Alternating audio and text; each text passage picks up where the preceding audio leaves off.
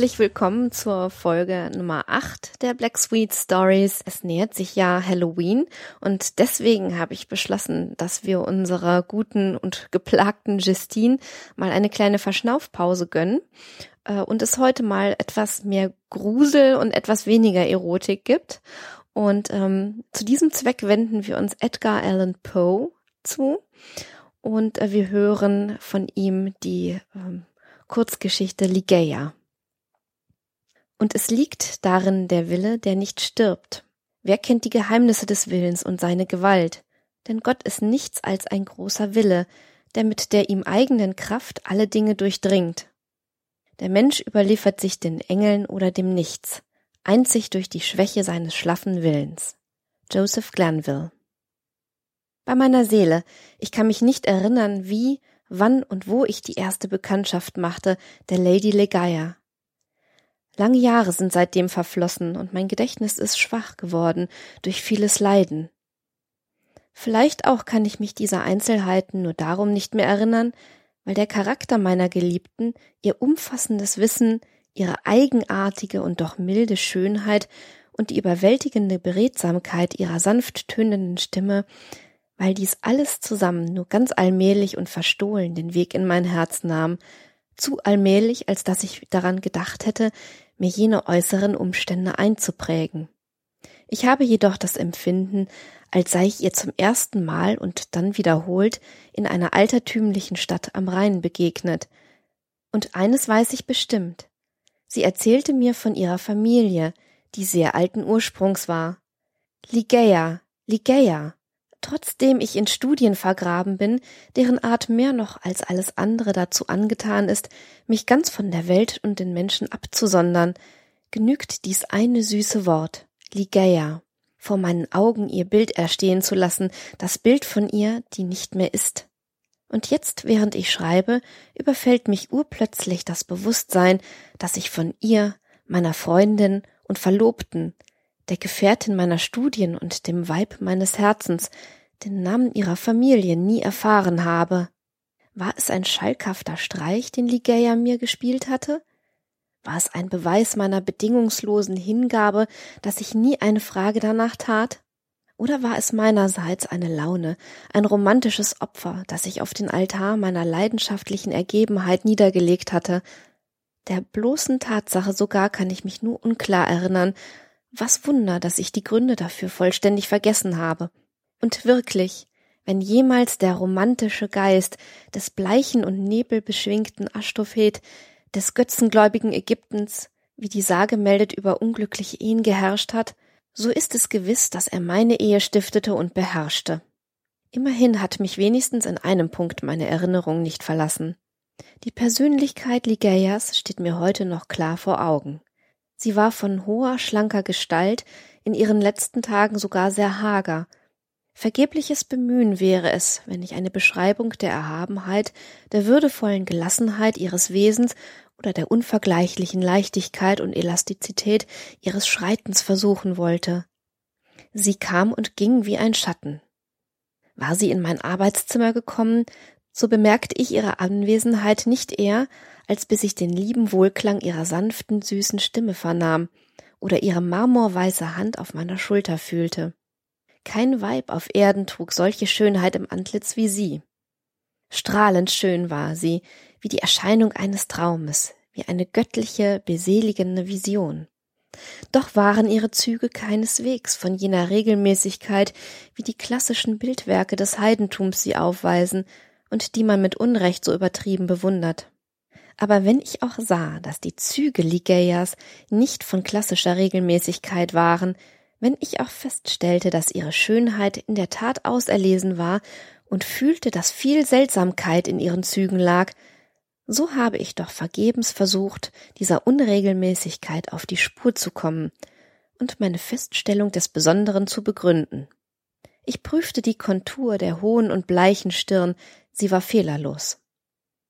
Wie kalt klingt doch dieses Wort für eine so göttliche Majestät, für die wie reinstes Elfenbein schimmernde Haut, die gebieterische Breite und ruhevolle Harmonie dieser Stirn, die sanfte Erhöhung über den Schläfen, die eine üppige Fülle rabenschwarzer glänzender Locken umschmiegte.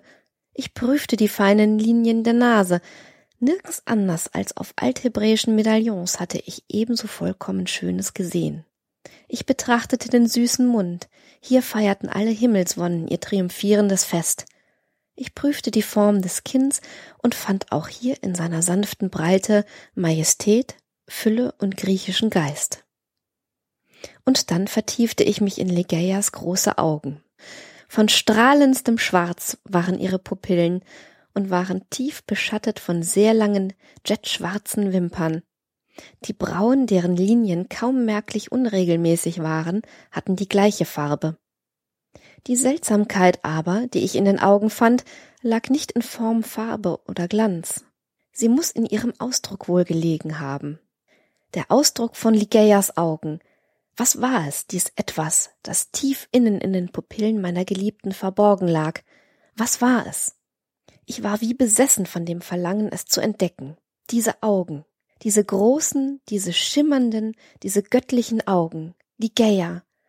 Es lebte in ihr ein unerhört starker Wille, der während unseres langen Zusammenlebens nie spontan zutage trat, sondern sich nur in einer unglaublichen Anspannung des Denkens, Tuns und Redens zu erkennen gab. Von allen Frauen, die ich je kannte, war sie die äußerlich ruhevolle, die stets gelassene, milde Ligeia, wie keine andere die Beute der tobenden Geier grausamster Leidenschaftlichkeit. Und diese Leidenschaftlichkeit enthüllte sich mir nur in wundervollen Strahlen ihrer Augen, die mich gleichzeitig entzückten und entsetzten, in der fast zauberhaften Melodie, Weichheit, Klarheit und Würde ihrer sonoren Stimme, und in der flammenden Energie, die in ihren seltsam gewählten Worten lag und die im Gegensatz zu der Ruhe, mit der sie gesprochen wurden, doppelt wirkungsvoll war. Ich erwähnte schon das umfassende Wissen Ligeias. Ihre Kenntnisse waren unermesslich, für eine Frau ganz unerhört. Damals sah ich noch nicht, was ich jetzt schon klar erkenne, dass dieses Wissen Ligeias unglaublich, dass es gigantisch war. Wie heftig muss der Gram gewesen sein, mit dem ich einige Jahre später meine so fest gegründeten Hoffnungen Flügel nehmen und sich davonschwingen sah. Ohne Ligeia war ich nichts als ein durch Dunkel tastendes Kind. Nur ihre Gegenwart, ihr Erklären, brachte helles Licht in die vielen Mysterien des Transzendentalen, in die wir eingedrungen waren. Wenn den golden züngelnden Schriftzeichen der leuchtende Glanz ihrer Augen fehlte, wurden sie matter als stumpfes Blei, und seltener und seltener fiel nun der Strahl dieser Augen auf die Blätter, über deren Inhalt ich brütete. Ligeia wurde krank. Die herrlichen Augen strahlten in übernatürlichen Flammen, die bleichen Hände wurden wachsfarben wie bei einem Toten, und die blauen Adern auf der hohen Stirn hoben sich und pochten ungestüm bei der geringsten Aufregung. Ich sah, dass sie sterben musste, und mein Geist rang verzweifelt mit dem grimmen Todesengel. Noch angestrengter als ich rang zu meinem Erstaunen das so leidenschaftliche Weib. So manches in ihrer ernsten Natur hatte in mir den Glauben gezeitigt, dass für sie der Tod keine Schrecken haben werde, doch dem war nicht so. Es gibt keine Worte, die auch nur annähernd die Wildheit ihres Widerstandes beschreiben könnten, den sie dem Schatten Tod entgegensetzte. Ich stöhnte gequält bei diesem mitleiderregenden Anblick, ich wollte besänftigen, aber gegenüber der unheimlichen Gewalt, mit der sie nur leben, nur leben, nichts als leben wollte, schienen Trost und Zuspruch unsäglich albern. Aber obwohl sich ihr feuriger Geist so wild gebärdete, bewahrte sie die Hoheit ihres äußeren Wesens bis zum letzten Augenblick, dem Augenblick des Todeskampfes. Ihre Stimme wurde noch sanfter, wurde noch tiefer. Dennoch möchte ich jetzt bei dem grausigen Sinn der Worte, die sie in aller Ruhe sprach, nicht nachdenkend verweilen. Mein Geist, der diesen überirdischen Tönen hingerissen lauschte, diesem Hoffen und Ringen, dieser gewaltigen Sehnsucht, wie nie zuvor ein Sterblicher sie fühlte, taumelte und verwirrte sich. Dass sie mich liebte, daran hatte ich nie gezweifelt. Auch konnte ich mir wohl sagen, dass die Liebe eines solchen Herzens nicht mit gewöhnlichem Maß zu messen sei. Aber erst in ihrem Sterben erhielt ich von der wahren Kraft ihrer Liebe den vollen Eindruck. Lange Stunden hielt sie meine Hand und schüttete von mir das Überfluten eines Herzens aus, dessen mehr als leidenschaftliche Ergebenheit an Anbetung grenzte. Wie hatte ich es verdient, mit solchen Bekenntnissen gesegnet zu werden, und wie hatte ich es verdient, durch den Verlust der Geliebten verdammt zu werden, in der nämlichen Stunde, da sie mir diese Bekenntnisse machte. Doch kann ich es nicht ertragen, von diesen Dingen zu sprechen. Nur eines lasst mich sagen. Ich erkannte in Ligeias mehr als weibliche Hingabe an eine Liebe, die ich gar so wenig verdiente, den wahren Grund für ihr so tiefes, so wildes Begehren nach dem Leben, dem Leben, das jetzt so eilend entfloh. Für dieses wilde Sehnen, für diese Gier und Gewalt des Verlangens nach Leben, nur nach Leben, finde ich keine Ausdrucksmöglichkeit. Keine Worte gibt es, die es sagen könnten. In der Nacht ihres Scheidens ließ sie mich nicht von ihrer Seite. Oh Gott, schrie Ligeia, sprang vom Bett auf und reckte die Arme empor. Gott, Gott, o oh göttlicher Vater! Muss das immer unabänderlich so sein? Soll dieser Sieger nie, niemals besiegt werden? Sind wir nicht Teil und Teile von dir? Wer? Wer kennt die Geheimnisse des Willens und seine Gewalt? Der Mensch überliefert sich den Engeln oder dem Nichts, einzig durch die Schwäche seines schlaffen Willens und nun, wie von innerer Bewegung überwältigt, ließ sie die weißen Arme sinken und kehrte feierlich auf ihr Sterbebett zurück. Und als sie die letzten Seufzer hauchte, kam gleichzeitig ein leises Murmeln von ihren Lippen. Ich legte das Ohr an ihren Mund und vernahm wieder die Schlussworte des Glenvilleschen Ausspruchs. Der Mensch überliefert sich den Engeln oder dem Nichts, einzig durch die Schwäche seines schlaffen Willens. Sie starb. Und ich, den der Gram völlig zermalmt hatte, konnte nicht länger die einsame Verlassenheit meiner Behausung in der düsteren und verfallenen Stadt am Rhein ertragen. Ich hatte keinen Mangel an dem, was die Welt Besitz nennt. Ligeia hatte mir viel mehr, oh, sehr viel mehr gebracht, als für gewöhnlich einem Sterblichen zufällt. So kam es, dass ich nach einigen Monaten planlosen und ermüdenden Umherwanderns in einer wildesten und abgelegensten Gegend des schönen Englands eine alte Abtei, deren Namen ich nicht nennen möchte, käuflich erwarb und instand setzte. An dem Abteigebäude selbst, mit seinem verwitterten, unter blühendem Grün verborgenen Mauerwerk, nahm ich keine Veränderungen vor. Dagegen widmete ich mich mit kindischem Eigensinn und vielleicht auch in der schwachen Hoffnung, meinen Kummer so zu zerstreuen, der Ausstattung der Innenräume, und entfaltete hier eine ganz ungewöhnliche Pracht. Ich hatte schon als Kind Geschmack an solchen Torheiten gefunden, und jetzt, da mich mein Kummer wieder hilflos machte, stellte sich jener kindliche Trieb von neuem ein. Ach, ich fühle, wie viel Spuren von Geistesverwirrung sogar in den prunkhaften und fantastischen Draperien, in den feierlichen ägyptischen Schnitzereien, in den grotesken Möbeln, in den tollen Mustern der goldgewirkten Teppiche zu finden waren. Ich lag, ein gefesselter Sklave, in den Banden des Opiums, und meine Handlungen und Anordnungen hatten den Charakter meiner Träume angenommen. Doch ich will nicht bei der Beschreibung dieser Torheiten verweilen. Lasst mich nur von jenem einen verfluchten Gemach sprechen, in das ich in einem Anfall von geistiger Umnachtung sie als mein angetrautes Weib führte, als die Nachfolgerin der unvergessenen Ligeia, Sie, die blondhaarige und blauäugige Lady Rowena Trevanion of Tremaine. Das Zimmer lag in einem hohen Turm der burgartig gebauten Abtei. Es war ein fünfeckiger Raum von beträchtlicher Größe. Die ganze Südseite des Fünfecks nahm ein einziges Fenster ein. Eine ungeteilte riesige Scheibe venezianischen Glases von bleifarbener Tönung, so dass Sonnenlicht wie Mondglanz über die Gegenstände des Zimmers nur einen gespenstischen Schein gossen. Das düstere Eichenholz der außerordentlich hochgewölbten Zimmerdecke war mit Schnitzereien in halbgotischem, halb druidenhaftem Stil überladen. Genau aus dem Mittelpunkt dieser melancholischen Wölbung hing an einer einzigen goldenen, langgegliederten Kette ein mächtiger goldener Kronleuchter in Form eines Weihrauchbeckens, aus dem wie lebhafte Schlangen fortwährend die buntesten Flammen züngelten. In jeder Ecke des Zimmers stand aufrecht ein riesiger, schwarzgranitener Sarkophag, den unsterbliche Skulpturen schmückten, die aus den Königsgräbern von Luxor stammten. Aber noch mehr als in allen anderen waltete meine unheimliche Fantasie in der Wandverkleidung des Gemachs.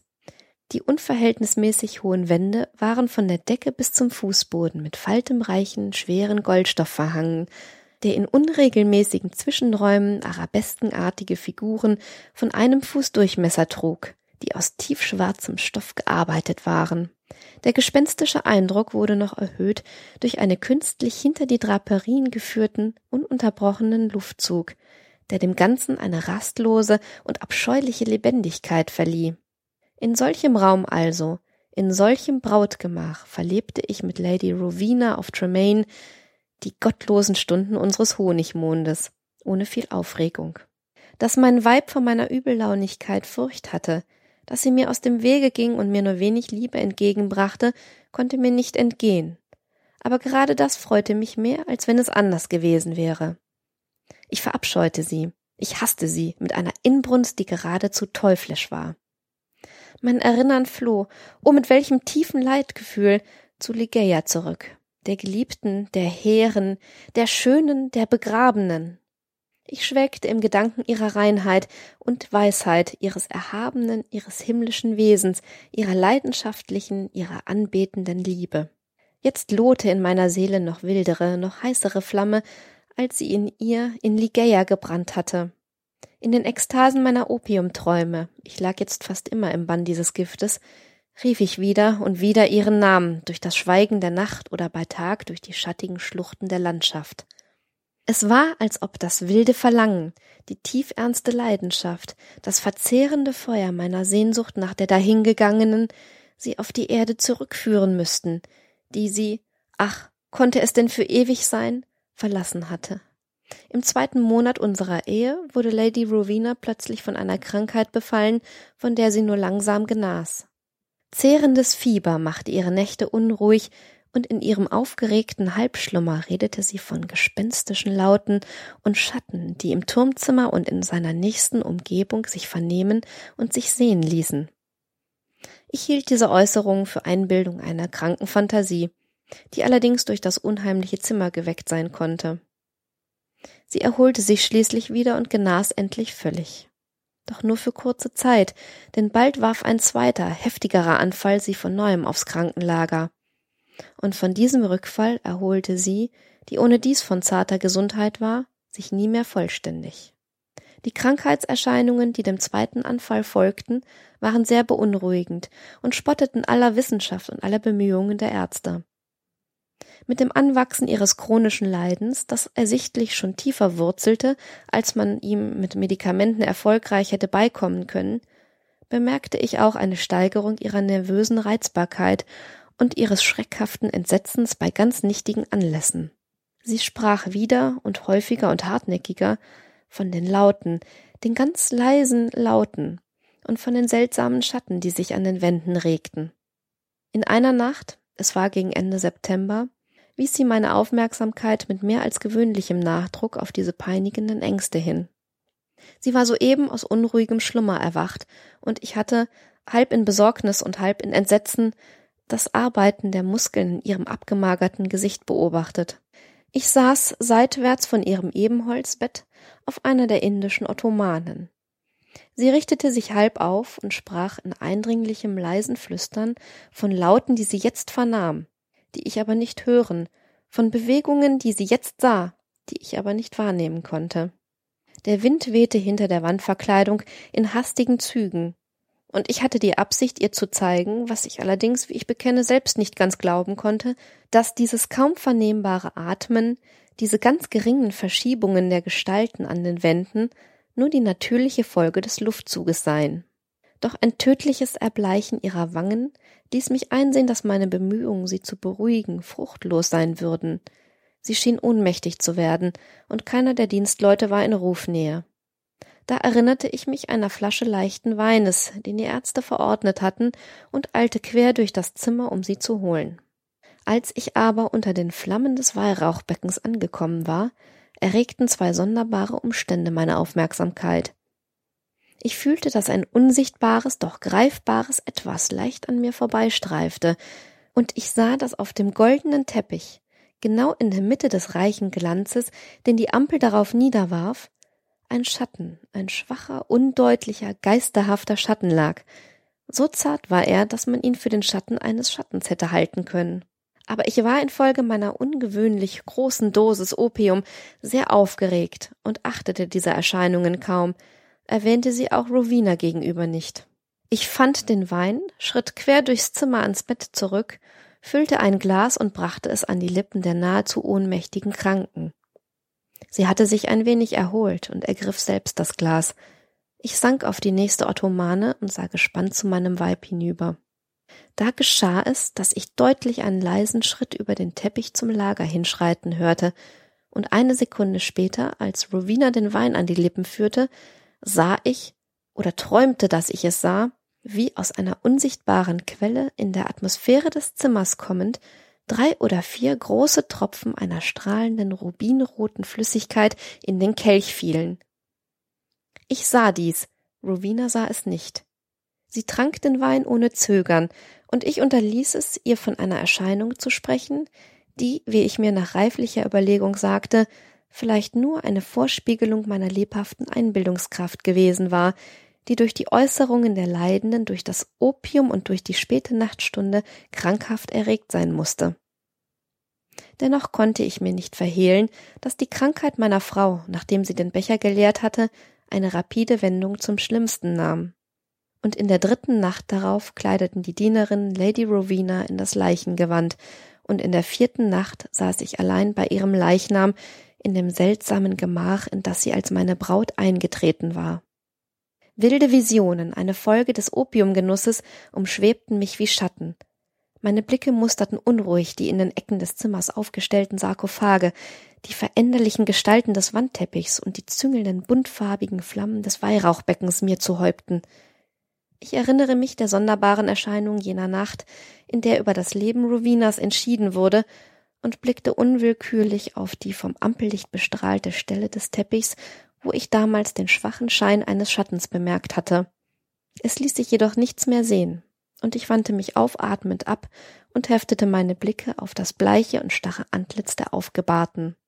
Da überfielen mich tausend liebe Erinnerungen an Ligeia, und über mein Herz stürzte mit der Wucht eines Gießbaches das ganz unsagbare Weh, mit dem ich sie im Leichentuch gesehen hatte.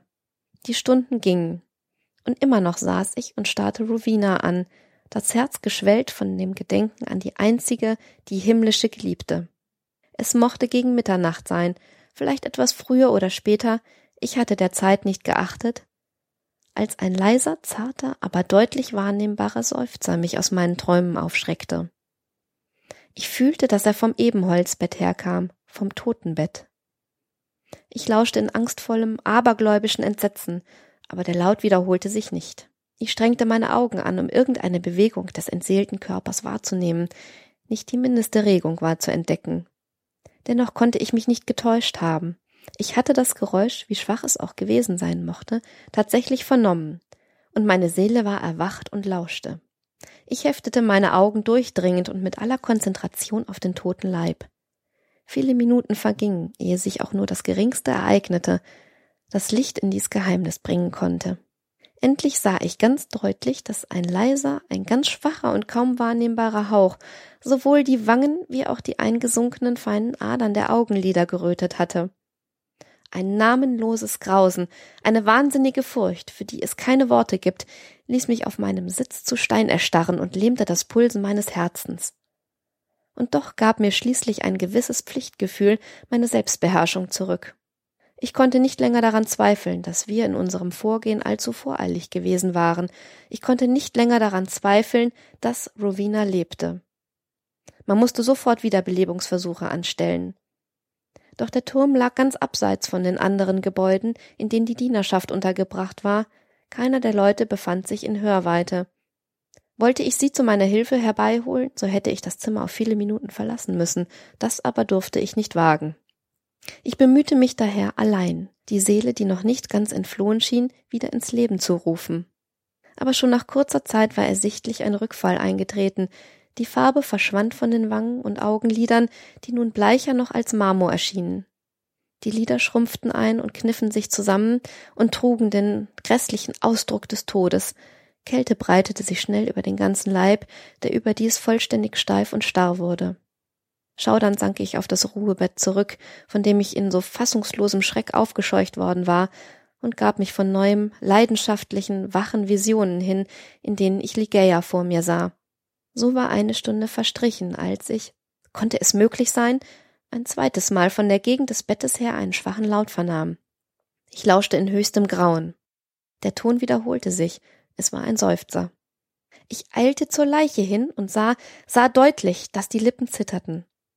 Eine Minute später öffneten sie sich und legten eine Reihe perlenschöner Zähne bloß. Zu der tiefen Furcht, die mich bis jetzt gebannt hielt, gesellte sich nun auch Bestürzung. Ich fühlte, wie es dunkel vor meinen Augen wurde, wie meine Gedanken wanderten, und nur durch eine gewaltige Anstrengung gelang es mir, mich für die Aufgabe, auf die mich die Pflicht nun wiederum hinwies, zu stählen. Sowohl auf der Stirn wie auf den Wangen und Hals war jetzt ein sanftes Glühen zu bemerken, eine fühlbare Wärme durchdrang den ganzen Körper, am Herzen ließ sich sogar ein leichter Pulsschlag spüren. Die Tote lebte, und mit doppeltem Eifer unterzog ich mich den Wiederbelebungsversuchen. Ich rieb und berührte die Schläfen und die Hände und wandte alles an, was Erfahrung und eine gute Belesenheit in medizinischen Dingen erdenken können, doch vergeblich. Plötzlich verschwand die Farbe, der Pulsschlag hörte auf, die Lippen nahmen wieder den Ausdruck des Todes an, und einen Augenblick danach hatte der Körper die frostige Eiseskälte, den bleiernden Farbton, die vollkommene Starre, die eingesunkenen Formen und all die Eigenschaften dessen, der schon seit vielen Tagen ein Bewohner des Grabes gewesen war. Und wieder versank ich in Träume von Ligeia. Und wieder, was Wunder, dass ich beim Schreiben jetzt noch schaudere, wieder drang vom Ebenholzbett her ein leiser Seufzer an mein Ohr. Aber warum soll ich die unaussprechlichen Schrecken jener Nacht in allen Einzelheiten schildern?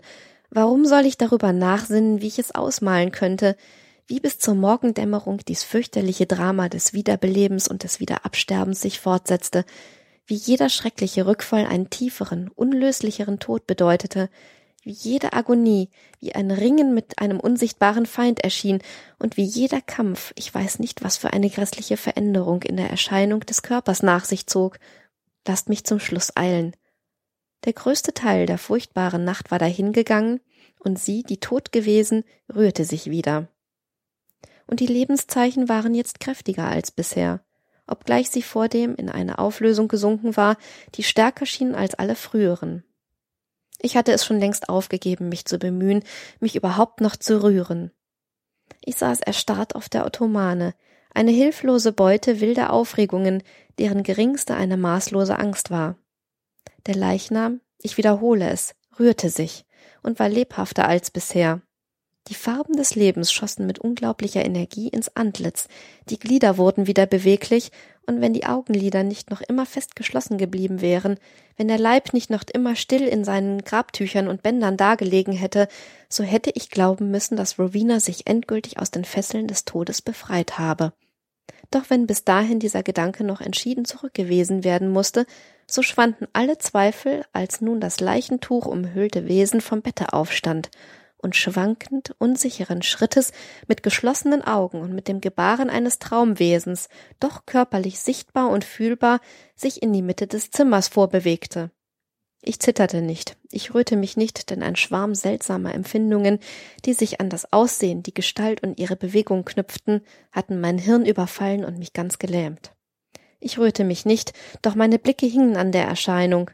Meine Gedanken taumelten wie im Wahnsinn, tobten und ließen sich nicht halten und bändigen. Konnte das wirklich die lebende Rowena sein, die mir da gegenüberstand? Konnte es überhaupt Rowena sein, die blondhaarige, blauäugige Lady Rowena Trevanion of Tremaine? Warum, warum sollte ich es bezweifeln? Die Binde lag fest um den Mund, aber warum sollte es nicht der Mund, der atmende Mund der Lady of Tremaine sein? Und die Wangen, sie trugen Rosen wie im Mittag ihres Lebens. Ja, das waren wohl sicher die schönen Wangen der lebenden Lady of Tremaine. Und das Kinn, das Kinn mit den Grübchen der Gesundheit, war es nicht das ihre? Aber war sie denn in ihrer Krankheit gewachsen? Welch unaussprechlicher Wahnsinn fasste mich bei dem Gedanken. Ein Sprung und ich lag zu ihren Füßen. Sie wich meiner Berührung aus, und die grässlichen Leintücher, die den Kopf umschlossen hatten, lösten sich und fielen nieder. In die wehende Atmosphäre des Gemachs strömten Wogen aufgelösten Haares. Es war schwärzer als die Rabenschwingen der Mitternacht. Und nun öffneten sich langsam die Augen der Gestalt, die dicht vor mir stand. Hier, hier endlich, schrie ich laut. Kann ich mich niemals, niemals irren. Dies sind die großen und schwarzen und wilden Augen meiner verlorenen Geliebten, die Augen der Lady Legeia. Und das, meine Lieben, war die Geschichte Ligeia von Edgar Allan Poe. Und damit beschließe ich die achte Folge der Black Sweet Stories. Wünsche euch, so ihr denn feiert, ein tolles Halloween-Fest. Und wir hören uns hoffentlich danach wieder. Habt eine tolle Zeit und bis dahin. Tschüss.